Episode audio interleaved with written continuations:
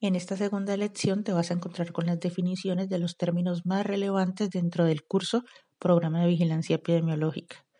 Te van a dar claridad para la implementación del programa y son importantes ya que a medida que vayas avanzando en el curso los vas a ir viendo. Mientras tengas claridad de estos términos no vas a tener inconveniente en la interpretación de la información que vas a ir encontrando. Así que por favor no pases a la lección número 3 sin haber leído estas definiciones.